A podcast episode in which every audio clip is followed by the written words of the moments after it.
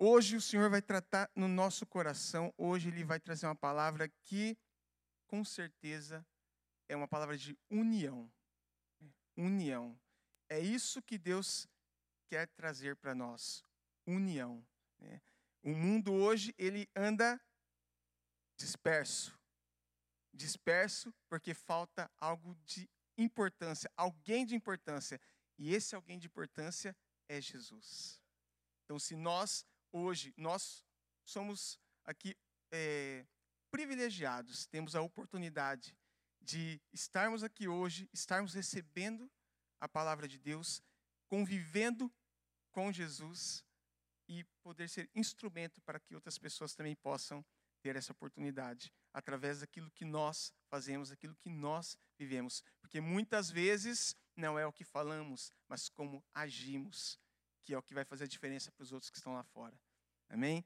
E de, de é, nós entrarmos nos versículos aqui, eu quero que nós possamos entender o significado do que é comunhão. Estamos estudando, estamos aprendendo comunhão. É essa, é, esse, essa série de mensagens que estão sendo é, ministradas aqui. E a palavra comunhão, ela tem a sua origem ali, é, é de origem grega, né? a palavra koinonia. É, esse é um termo que ficou muito comum, que veio a, a, a de companheirismo, participação, compartilhamento e contribuição com o próximo e com quem? Com Deus. Então, é uma palavra que tem todo esse significado e por isso que ela está sendo de tanta importância para a gente estar tá, é, é, falando sobre ela. Comunhão. O que é comunhão? Nós vamos entender hoje o que um pouco mais sobre o que é isso. E em Atos, no capítulo 2, no versículo 42, é, o Senhor tem uma, uma palavra ali que diz assim: ó, eles se dedicavam ao ensino dos apóstolos e à comunhão ao partir do pão e as orações.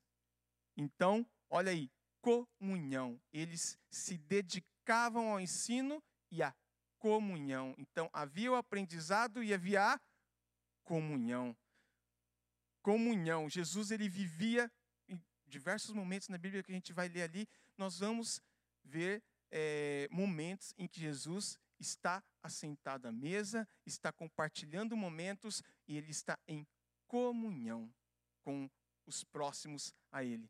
Em momentos em que ele está se dedicando a uma oração, a falar com o Pai, ele está em comunhão com o Pai. Então, a palavra comunhão, ela faz parte, ela precisa fazer parte do nosso cotidiano.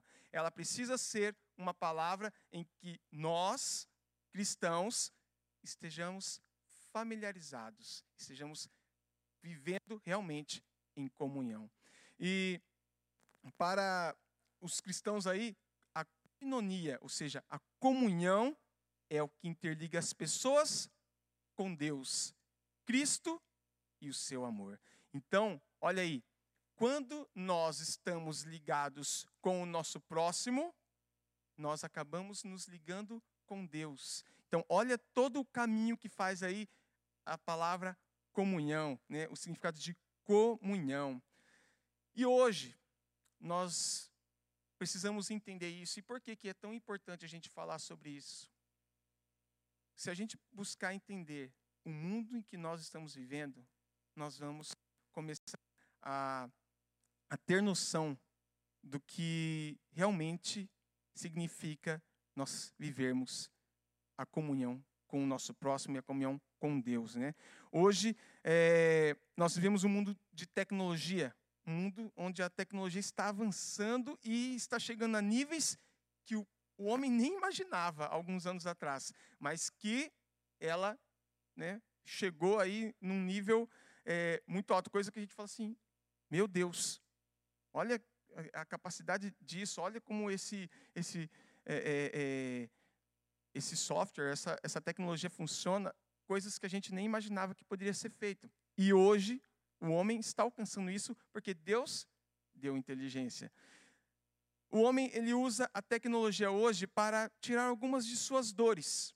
Né? Ele busca uma forma de diminuir as suas dores através da tecnologia. E a gente vai entender daqui a pouco de onde vêm essas dores, tá? O que são essas dores? Então, hoje, fisicamente, tem a medicina, com toda a sua tecnologia, que o homem usa ali, ele cria é, é, é, instrumentos para que as pessoas possam ser ali, se sentir melhor fisicamente, ter uma cura, a questão da medicina. Né? E também, o que nós vamos tratar aqui hoje é mentalmente e sentimental. É, como? Na forma como o homem se relaciona. Então a tecnologia hoje está até nisso. E como assim? Onde que está a tecnologia na forma como eu me relaciono? Podemos dizer, como exemplo aí, a inteligência artificial é um exemplo. Né? As pessoas hoje estão se comunicando com, com uma, uma voz ali que fala através de um aparelho. Né? As redes sociais. E veja bem, as redes sociais, se a gente for prestar atenção, elas. A, a, a, a inteligência do homem ela criou a rede social, mas qual seria o objetivo? Talvez o objetivo ali seria ligar as pessoas. Seria isso, não? E, mas hoje as pessoas acabaram usando, e muitos estão usando, de uma forma totalmente equivocada. E em vez de se interligar, estão se separando. Então, é, a rede social também é um dos pontos aí que pode ser co é, colocado, né? E, então, vários dispositivos, assistente virtual e tudo mais. Né? Mas qual que é uma coisa que essa, esses dispositivos, essas inteligências artificiais, elas não fazem? Elas não contrariam o homem. Elas dizem, elas concordam, elas fazem aquilo que você manda, aquilo que nós falamos para ela fazer. E está aí o ponto em que eu quero chegar com vocês aqui. A tecnologia, ela, o homem ele tem uma certa dificuldade, o ser humano, em ser contrariado em algumas coisas. Então é muito prazeroso quando falamos alguma coisa e tem aquela pessoa que sempre concorda com a gente. E muitas vezes é isso aí que busca, né? através dessa tecnologia, ter a concordância, não ter nada que te contradiz, mas apenas te ouve. É, então, é muito mais a gente falar do que a gente escutar muitas vezes. Então, hoje podemos ver vários desses dispositivos que são criados para deixar o homem mais sozinho, cada vez mais só, quando na verdade o objetivo era interligar, mas hoje está sendo deixando só. Você pega aqueles, é, eu vi a notícia esses tempos atrás, né, que a, a, a Apple criou né, um, um, um óculos de realidade virtual aí, que chama Vision, e ele, e, e ele faz um ambiente que não é só os jogos, como a gente está acostumado a ver aí, mas é um ambiente totalmente ali de reuniões, empresas e tudo mais, onde ele cria através do, do formato do rosto ali é, um avatar. Enfim, é uma tecnologia tremenda, mas é uma tecnologia que te faz ficar ali no home office, em casa, sem ter contato, sem estar se ligando às pessoas, mas apenas a você mesmo.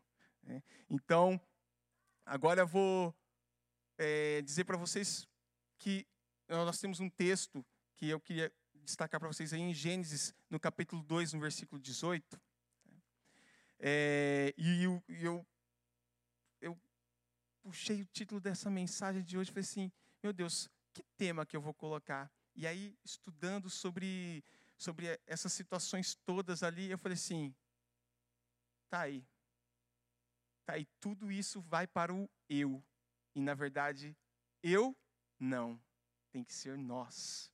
Né? Precisa ser nós. A palavra que precisa funcionar hoje é a palavra nós. Nós estamos vivendo muito do eu, quando, na verdade, nós precisamos viver do nós. Nós temos que ser o nós nós interligados, vivendo, é, é, tendo companheirismo, coinonia, como diz na palavra, e é como eu citei é, é para vocês aí, né? Comunhão. Comunhão.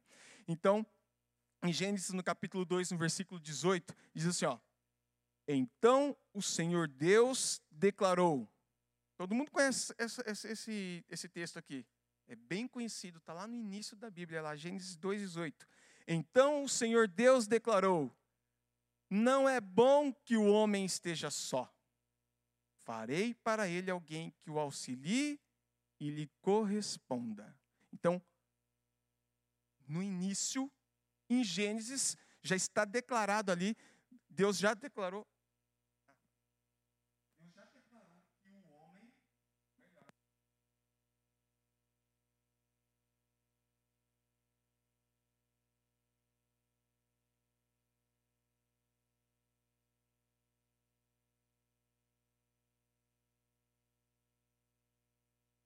às vezes levando a isso, cada vez mais algo particular, cada vez algo mais seu, cada vez algo que está mais em eu, eu, eu. E estamos esquecendo do nós, que tem que ser o nós. Nós podemos, nós fazemos, juntos nós fazemos, juntos nós conseguimos. É essa mensagem. Hoje está tendo o eu dentro das famílias. Eu, meu pai está lá. Minha mãe está lá. Eu.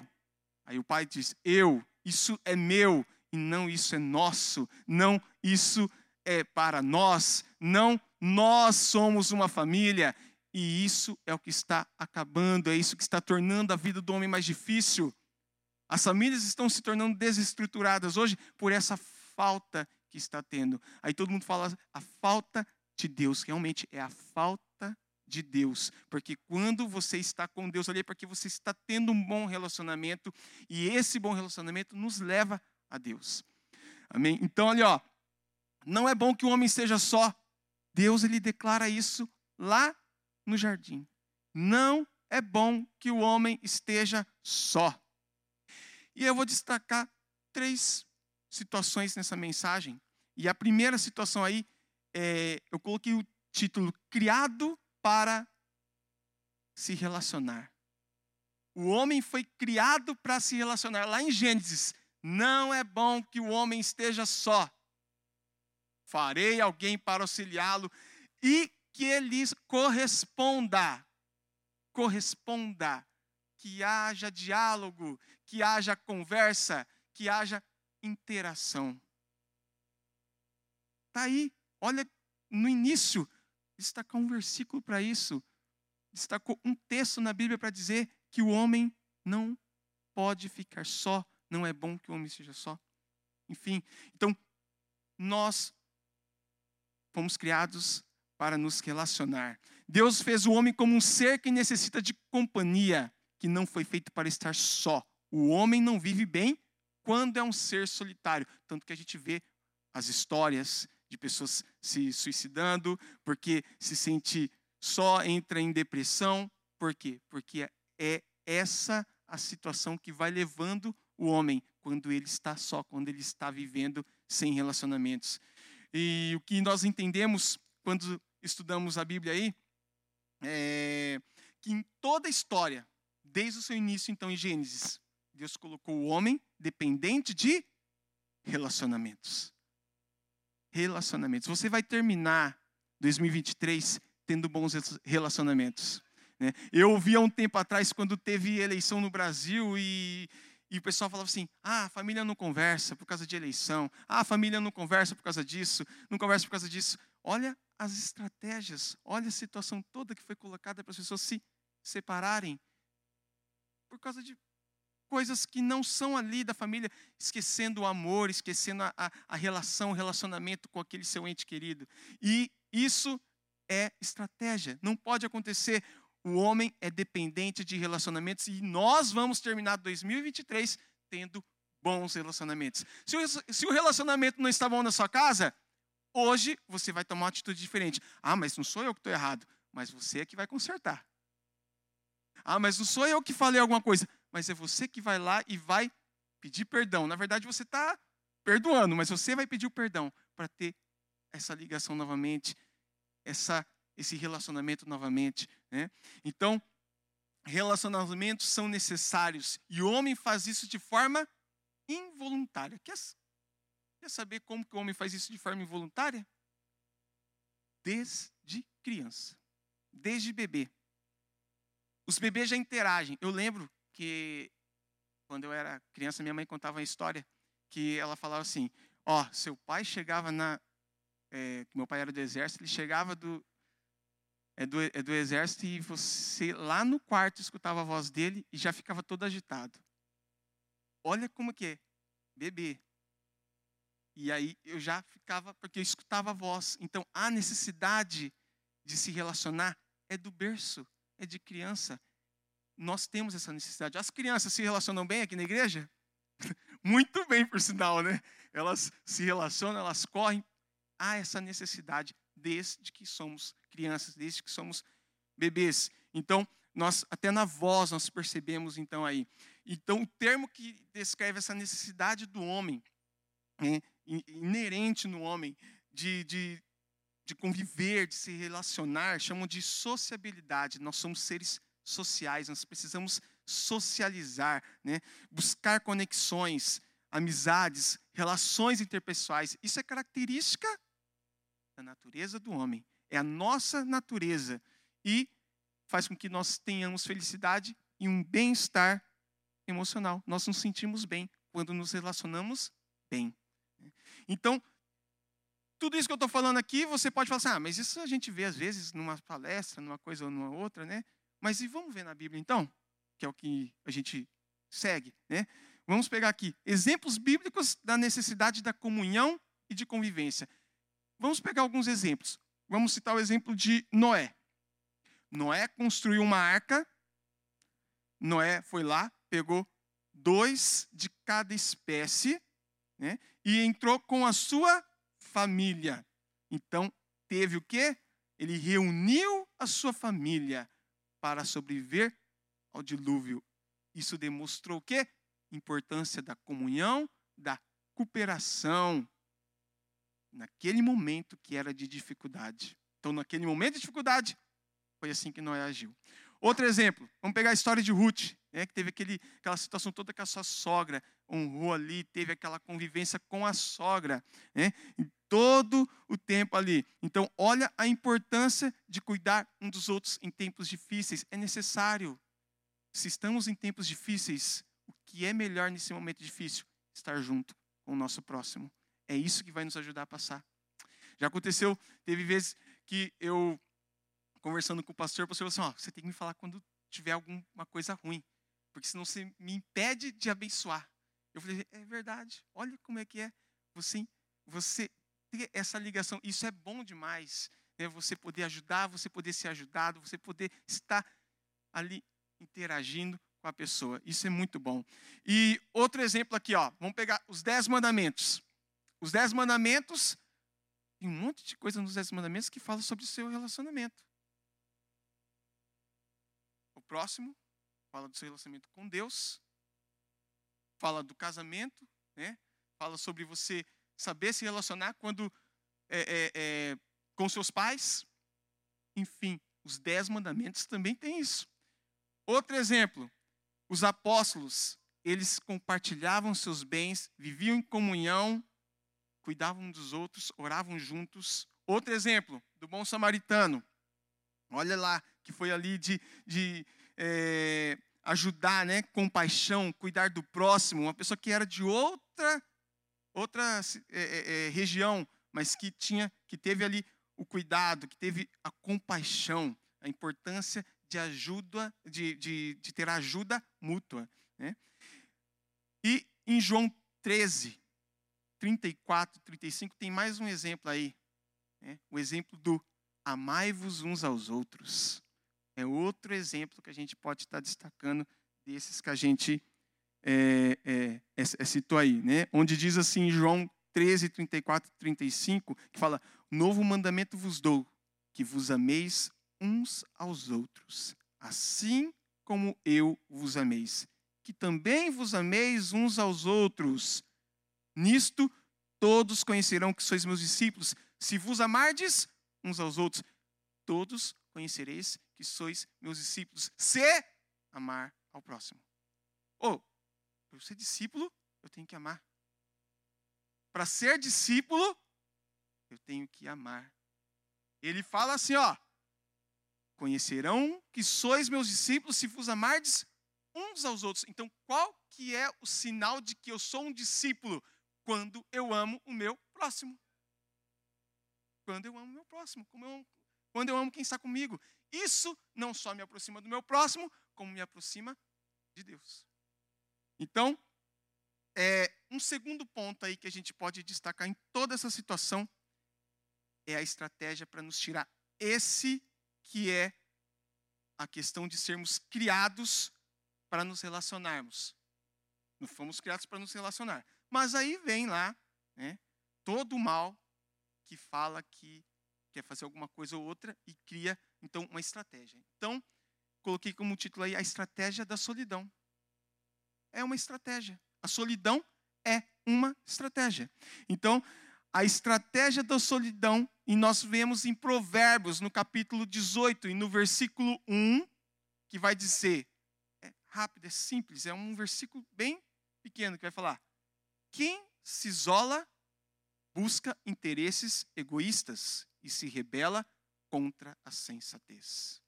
Quem se isola, olha que a Bíblia diz: quem se isola busca interesses egoístas. Então, a estratégia aí, hoje, né, nós temos diversas frases que estão sendo lançadas a, ao mundo aí para mostrar o amor, para mostrar aquela coisa toda, né? Toda forma de amor importa. Né? Essas frases todas aí, toda forma de amor é válida. Né? Todas essas frases famosas, mas que contêm distorções. Distorções do verdadeiro sentido da palavra comunhão. Não foi assim que foi é, é, definido o que era comunhão. Mas toda forma de amor importa, eles dizem. Né? Então, a princípio, é uma frase que serve para justificar qualquer relacionamento que foge do padrão de Deus. Está vendo só? Ele não está dizendo, em nenhum momento o diabo está falando ali que a pessoa não pode ter a comunhão, mas ele está distorcendo o que é comunhão para enganar as pessoas, para enganar a nós que estamos aqui, para não vivermos o que realmente ele, é, o, o que realmente Deus preparou para a gente. Né? E provas que demonstram essas, essas distorções é, causadas por essa busca em justificar práticas que não são conforme o padrão de Deus. Então, citar alguns exemplos aqui. Eu estava pesquisando no Google, né, pesquisei no Google, né, e alguns outros sites ali sobre situações, né? Essas situações todas aí, né? Não, não copiei do chat GPT não, mas eu fui lá procurar, eu fui procurar as, ali os, as notícias, né? E aí eu encontrei uma situação que eu falei assim, não é possível. Eu vi já vários nomes difíceis para várias coisas, mas aí eu vi que existe algo chamado, uma prática chamada sologamia. Eu falei, sologamia? Sologamia. Eu falei, o que, que é isso, sologamia? Aí eu fui entender que sologamia é a prática em que a pessoa casa consigo mesma. Eu falei, ah, não, isso aqui é doeira. Aí eu fui buscar e achei uma notícia. Ah, não, não é possível. Aí não é uma notícia qualquer, está no site, para quem é do Brasil conhece aí, o, o jornal Estadão, né? E aí está a notícia lá no Estadão, falei assim, ah, não, não é possível, está no jornal. E a notícia é, mulher se casa com ela mesma em Minas Gerais e atrai seguidores da sologamia. Eu falei assim, não é possível. E é, gente, é uma notícia de jornal. Né? Não, e o pior, se você ler a notícia, no final ali tem um dos textos vai falar que depois de três meses ela se separou. Ué, mas como assim ela se separou dela mesma? Não é possível isso. Ela falou, e sério, gente, eu não estou brincando, procure essa notícia. Ela se separou dela mesma porque ela falou que ela não se aguentava. Eu falei assim, meu Deus, onde nós vamos parar desse jeito? Eu falei, não, não é possível. E ela se separou dela mesma. Eu falei, meu Deus do céu. Além de se casar consigo mesma, e o pior é que eu fui ver, tem fotos na reportagem, com cerimônia, com, eu não sei quem que é que estava fazendo o casamento dela, tinha uma pessoa lá, né? E fazendo o casamento com convidados e padrinhos. Aí eu falei, eu não sei qual é o padrinho da noiva e da noiva, porque é uma pessoa só, né? Deve ser padrinho de todo mundo. E tinha notícia lá. E não é só isso, não. Tem coisa, tem outras coisas piores. Gente, eu tinha em jornais mesmo, achei, achei notícias do, do G1, achei notícias da CNN, achei notícias do Estadão, vários jornais brasileiros e também de outros países com notícias assim. E aí tinha uma notícia de uma mulher que casou com uma pizza e tinha foto. Eu falei, não, em jornal. Tinha outro que casou com um robô.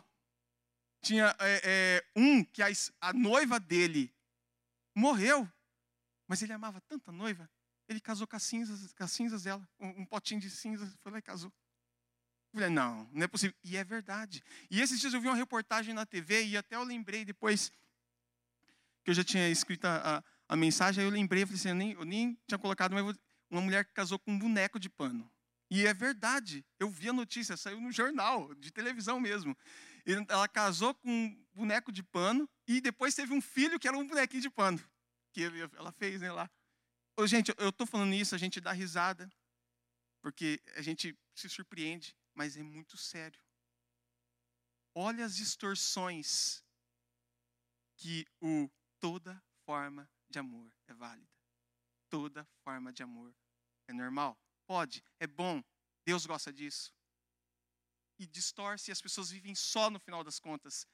No final das contas, as pessoas são solitárias e não estão vivendo bem. Né? E aí, é, eu fui e falei assim: bom, deixa eu buscar na palavra uma referência né, para essa situação toda que eu estou entendendo aqui, que eu estou pesquisando aqui, para entender né, esses desvios de conduta né, é, que, segundo os padrões é, do Evangelho, não são de acordo. É, e aí tem um versículo em Romanos 3, 23 que diz: Pois todos pecaram, estão destituídos da glória de Deus. Eu falei assim: é isso mesmo. É a falta do Senhor nas vidas das pessoas. É a separação que o homem tem de Deus que está causando isso, que está acontecendo isso tudo. Né? Então, esse texto ele faz todo sentido quando entendemos que o pecado de Adão e Eva levou a humanidade a estarmos separados, distantes do Criador. É claro que lá na frente vai vir um outro homem que vai mudar tudo isso, vai morrer numa cruz e vai falar assim: peraí, vamos dar as mãos novamente, porque a gente é um só, é um corpo. Né? Mas isso vai acontecer lá na frente. Mas olha o que aconteceu aqui. Olha o que é, é, um pecado lá no Éden causou. As pessoas, a humanidade viver em separação. Né? Então o homem vive. Então por que, que eu falo isso? Que o homem vive até hoje a necessidade desse ponto de destaque. Imagine. Deus, o Senhor Deus, nosso Senhor, está lá. Ele chega todo dia, lá no quintal da sua casa, e fala: eu vou falar Adão, tá? Adão, oh, meu Senhor está aqui em casa. Imagine, era assim no Éden. Só que de repente, esse local de destaque, esse local de visita que tinha para Adão ali, deixou de existir, porque ele teve uma separação. Ele se separou de Deus, porque ele cometeu o pecado, ele errou, ele subiu aos olhos dele aquela situação toda de poder ser igual a Deus, né? poder entender as coisas como Deus entendia, poder é, é, é, ser sábio, né? conhecer o bem e o mal. Né? Então, é, um homem ele perdeu a sensação de que era significante. Então, analisando isso, eu pensei, bom, então é isso que está acontecendo. O homem hoje ele quer uma posição para que ele se sinta significante. E aí você pensa, ah, mas tem pessoas que são assim, não, isso é da humanidade. A humanidade sente essa necessidade de ser significante, porque não sabe disso, mas lá no princípio perdeu esse posto de que ele tinha de significado perante Deus, essa posição. Só que muitos não conhecem, não reconheceram ainda que veio um Salvador que nos deu de novo essa posição só que não conhece, não está sabendo, não percebeu. E é isso que a gente precisa entender, é isso que a gente precisa perceber. Então, o homem vive toda a sua vida em busca de conquistas. que o fazem se sentir importante. Né? A busca, por exemplo, pela selfie perfeita. Né? Hoje, né, a busca ali pela selfie retrata muito bem isso. Você está lá, não estou falando que não pode tirar selfie, tá? É só o, a situação de que a pessoa está ali, né? Aí a pessoa hoje pega o celular lá, aí, tá, aí assim, deixa eu ver o fundo aqui, como é que tá. E tira né, a selfie ali. A, a, busca da selfie perfeita. E aí você, mas ah, uma selfie não tem problema, né? Mas tem uma, uma, uma, uma geração toda que nasceu quando já tinha a internet, quando já tinha a selfie, nem sabe o que ia viver sem, sem isso, né? Então, essa busca de compartilhar cada detalhe da sua vida é, é um comportamento que chama oversharing. Eu, eu, eu, pesquisei no inglês como falava. Perfeito, oversharing. Se eu estiver falando errado, vocês vão me corrijam, tá bom? E deu essa geração aí, é, oversharing que significa a, a, o compartilhamento excessivo daquilo que você vive. Seria mais ou menos esse o significado no português aí. Então, você falar demais, mostrar tudo que você faz, detalhes. Né? Então, é, essa geração, para você ter ideia, é, é, ficou definido com o nome de geração self. Temos uma geração hoje que o nome é geração self, porque tem que mostrar o rosto, tem que aparecer, tem que ter uma posição de destaque ali, tal. É viver ali, vamos dizer assim, é, através do filtro. É um filtro. Nossa, esse filtro aqui vai deixar eu sem espinha. Aí esse filtro é melhor. Aí se, se minha esposa estava tirando foto, ela assim, ó, tira esse filtro aí. Que o filtro colocou o batom em mim. Eu falei, tira esse negócio aí, moça. Tira esse trem aí. Aí foi lá, colocou outro filtro aí, o filtro muda isso aí, afina o rosto. Assim, meu Deus. É, mas não é só isso. Não é nesse sentido do filtro só que eu estou dizendo. Eu estou dizendo no sentido do filtro que as pessoas hoje escondem as suas dores, escondem os seus problemas, aquilo que ela vive, através de uma foto. A necessidade de mostrar aquela foto é tanta, porque ele precisa mostrar que ele está bem, mas na verdade está enganando a si mesmo. É, então, pra gente, só para a gente poder é, é, ter um pouco da noção do que significa isso hoje, né? É viver através do filtro, mas o filtro que esconde o que você realmente está vivendo. Não é a questão do rosto, tá? Não é a questão de beleza, o filtro nesse sentido. Eu estou dizendo o filtro no sentido de esconder aquilo que, aquilo que você realmente está vivendo. As pessoas buscam isso para tentar, talvez ali, diminuir um pouco tudo isso. E só para a gente ter uma ideia de quão trágico essa busca pelo eu, eu estava pesquisando ali, e essa busca do eu ser visto, né, por ter o seu local de destaque. Eu peguei uma estatística do Brasil, tá? que eu procurei aqui dos Estados Unidos, eu não achei uma mais atual.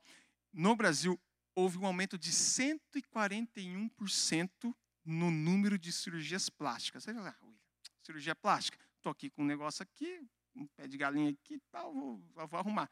Tá, mas é entre 13 e 18 anos. O que uma criança de 13 anos precisa fazer plástica?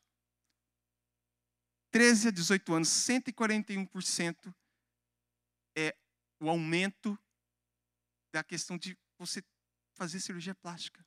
A busca de se encaixar nos padrões que não são os padrões de Deus. Né? É, também tem outro dado preocupante aí no mundo, para a gente ter ideia ali, foi uma pesquisa de 2022, é, para a gente só ter uma, uma noção né, dessa questão de tirar Deus da posição que é dele, que é de destaque, e colocarmos o homem na posição de destaque a sensação de ser significante como algo principal na nossa vida, é, uma pesquisa de 2022 mostra que cerca de 379 pessoas morreram na tentativa de tirar a selfie perfeita. Entre janeiro de 2008 e julho de 2021. 379 pessoas no mundo morreram tentando tirar.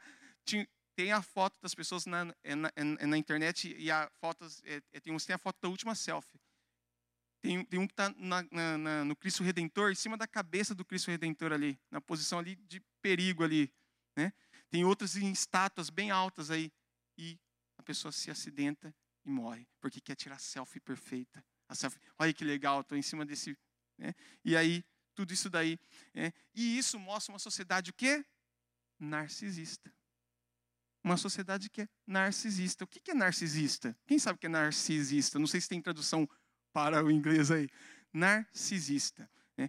Refere-se a alguém que tem um excessivo amor próprio, uma admiração exagerada por si mesmo.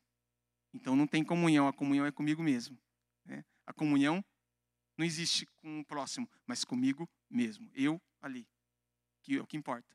Então é uma pessoa narcisista. Né? Essa palavra é uma palavra antiga que surge ali com a questão de mitologia grega, essas coisas todas, né? e que fala ali é, é, que era o, um, um, uma lenda ali, né? que era o Narciso, tal, que um mito, né? que ele era um jovem e que ele olha para sua imagem no rio e ela é refletida e aí ele não aguenta ficar ali e morre. Né? É claro que é uma história que não é ali, mas que surge a palavra, né? narcisista. Então, hoje as pessoas estão tendo essa característica, estão tendo esse comportamento, uma sociedade narcisista que quer ali ter o excessivo, o seu amor é, é, por si mesmo, né? uma admiração exagerada por quem eu sou. Olha aí, eu sou. Não é o Deus, eu sou. Né? É eu sou. Então, só para a gente ter uma ideia, biblicamente falando sobre isso, né? em Eclesiastes, é, no capítulo 2, no versículo 11 e 17, vai ter um texto aí que Salomão, ele vai estar tá falando que ele vai ter conquistado várias riquezas, é, ele vai ter se tornado um homem muito sábio, mas no final, ele percebe que ainda lhe faltava algo. Então percebemos aí que havia uma necessidade de satisfazer o desejo do coração dele. E mesmo tendo tudo aquilo que ele conquistou, ele não ficou satisfeito no final da história. E aí nesse versículo em Eclesiastes, no capítulo 2, versículo 11 a 17 diz: Contudo, quando avaliei tudo que minhas mãos haviam feito e o trabalho que eu tanto me esforçara para realizar, percebi que tudo foi inútil. Foi correr atrás do vento. Não há nenhum proveito no que se faz debaixo do sol. Olha o que Salomão diz aí. Por isso desprezei a vida, pois o trabalho que se faz debaixo do sol pareceu-me muito pesado. Tudo era inútil, era correr atrás do vento. Então a posição de destaque que ele alcançou não valia de nada no final das contas. Né? Porque o que vale mesmo é a nossa relação com o nosso Deus, é a nossa ligação com o nosso Deus. Então Salomão coloca aqui: era correr atrás do vento. Eu corri atrás do vento. Isso não me trouxe proveito, isso não me trouxe resultados, porque eu tentei conquistar tudo e ainda não me senti satisfeito. E aí a gente volta lá na situação de Adão e Eva, a separação que ocorre ali. Né? Então, só para a gente poder entender esses pontos, né? Então, a busca pelo eu é o que está nos, o que está é, tornando essa sociedade doente e muito doente. É o eu, eu, eu. E hoje nós, nós é, dizemos aqui, eu não, nós. É, nós temos que terminar essa. É, hoje, a hora que a gente terminar aqui, a gente tem que terminar falando nós. Terminar no nosso lar tendo o nós. Sempre assim. Tá? É, um terceiro ponto aí. A humanidade precisa do Criador. Ó, nós vimos que o homem foi feito, o homem ele foi criado para se relacionar. O mundo tem uma estratégia que é tornar o homem só. E assim o homem morre, no sentido espiritual e depois também, alguns casos, no sentido físico. E nós vemos agora que a humanidade precisa do que então para resolver tudo isso? Do Criador. É, o que precisamos entender é que somente um relacionamento próximo com Jesus pode nos trazer a satisfação que todos nós, como humanidade, necessitamos. O que nós precisamos entender é isso. Somente um relacionamento próximo com Jesus pode nos trazer a satisfação de que todos nós, como humanidade, necessitamos. Gente, nós necessitamos essa essa proximidade com Deus é o que nos vai trazer é, é, uma vida melhor. Nós vamos ter o nosso coração mais tranquilo. É, nós temos, é, é, vamos ter resultados naquilo que nós sonhamos, porque estamos colocando em primeiro Ele. E Ele com certeza vai nos abençoar. Isso que nós precisamos ter, nós precisamos colocar é, a nossa é, é, a nossa vida mais próxima possível de Jesus. É relacionamento.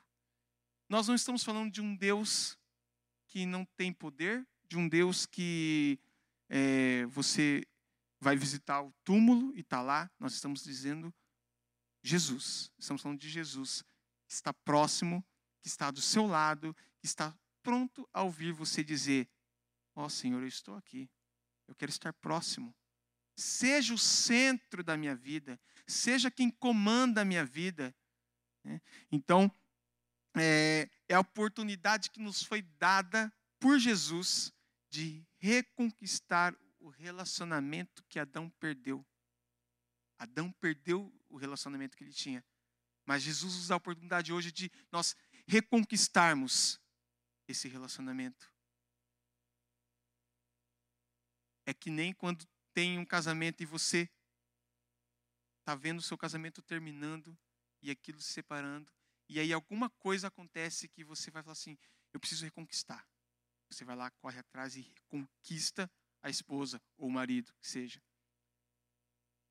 É dessa forma, nós, o Senhor Jesus ele nos deu a oportunidade de reconquistar um relacionamento com Deus que Adão havia perdido lá e que Adão deixou de lado no momento que ele pecou, porque ele preferiu o conhecimento que ele buscava ali, talvez, né, ouvia a mulher e a mulher ali ouvia a serpente, eles foram lá e, e pegaram o fruto e agora eu vou saber o que é o bem e o que é o mal. E aí ele preferiu isso do que ter aquele relacionamento, um relacionamento que foi jogado fora, um relacionamento que se perdeu, mas que com Jesus e o seu sacrifício, ele rasgou o véu e nós podemos ter novamente o contato com quem é, é o principal, com quem a gente precisa mais buscar, que é Ele, é estar em contato com Ele, com Jesus. Né? É a oportunidade. É em Jesus que temos isso. Né? Em Efésios, no capítulo 4, no versículo 16, vai dizer: Dele todo o corpo, todo o corpo, ajustado, unido, pelo auxílio de todas as juntas, cresce e edifica-se a si mesmo em amor, na medida em que cada parte realiza sua função. Olha aí, todo o corpo. Somos o corpo. Somos um corpo quando estamos juntos. Um corpo, ele vai não vai ter todas as suas funções normais se lhe faltar uma perna, se lhe faltar um braço, se lhe faltar uma mão, se lhe faltar um olho, alguma coisa faltar no corpo físico, esse corpo não vai é, ter todas as suas funções. A pessoa vai viver, mas sem todas as funções. E a mesma forma é a comparação com o corpo. Ele fala corpo ajustado, unido pelo auxílio de todas as juntas. Cresce, edifica-se a si mesmo em amor. Olha isso. Edifica-se a si mesmo em amor. É uma coisa que não pode faltar: o amor. Edifica-se a si mesmo em amor. Nossa, mas como você está repetindo? Sim, porque é o que importa, é o que realmente vale a pena, é ter essa questão do amor. Só isso que vai fazer a ligação, é isso que é necessário. Edifica-se a si mesmo em amor, na medida em que cada parte realiza a sua função, ou seja, cada um tem a sua importância, cada um é importante, cada um é necessário para que possamos ter, é, é, é, fazer parte do corpo aí. Né? Então, quando observamos esse texto, entendemos o verdadeiro propósito que temos como membros do corpo de Cristo. Somos membros do corpo. Olha isso, gente, olha a posição que ele nos coloca. Ele nos coloca como parte do corpo.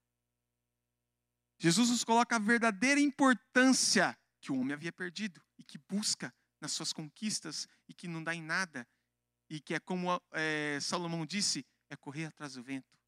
Mas nesse momento, Jesus nos coloca na verdadeira importância, o verdadeiro objetivo de estarmos aqui.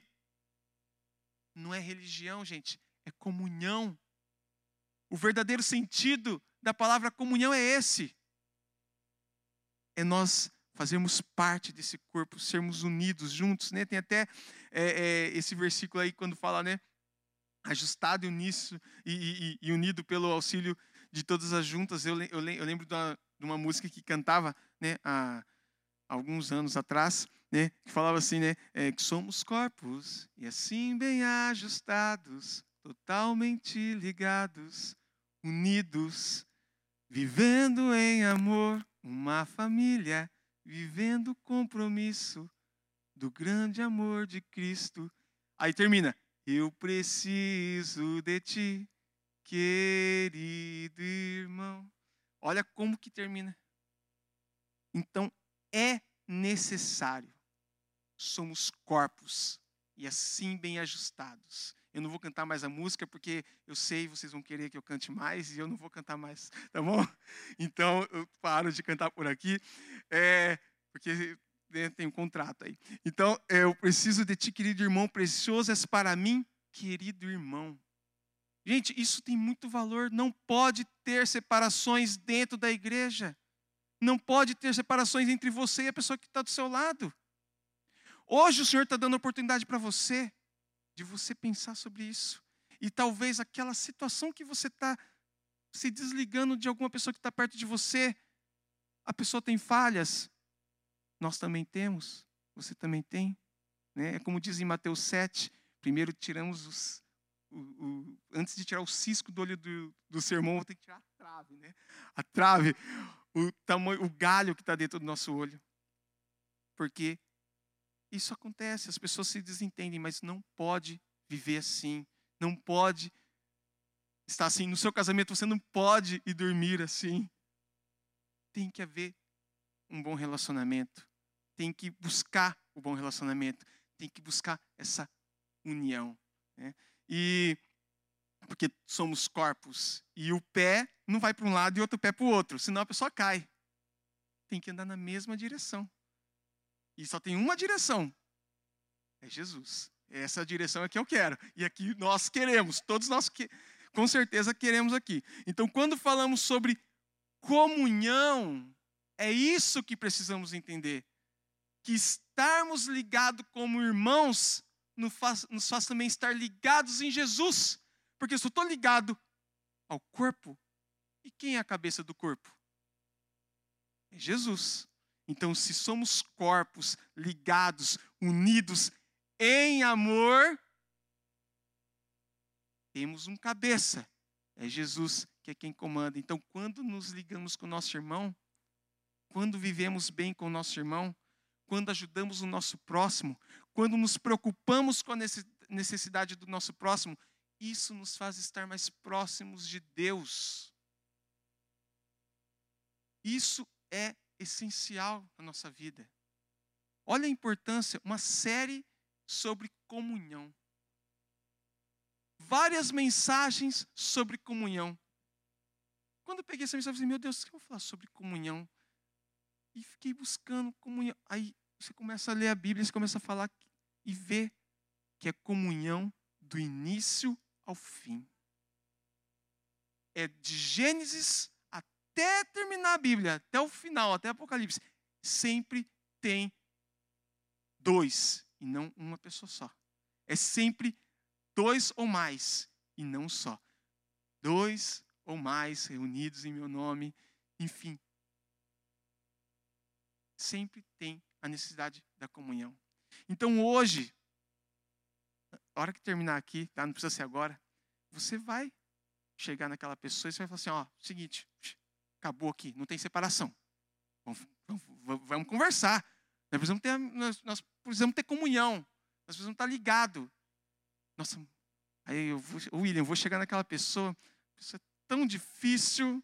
Hum, e aí você começa a ver se, que realmente nosso. Imagine para Deus.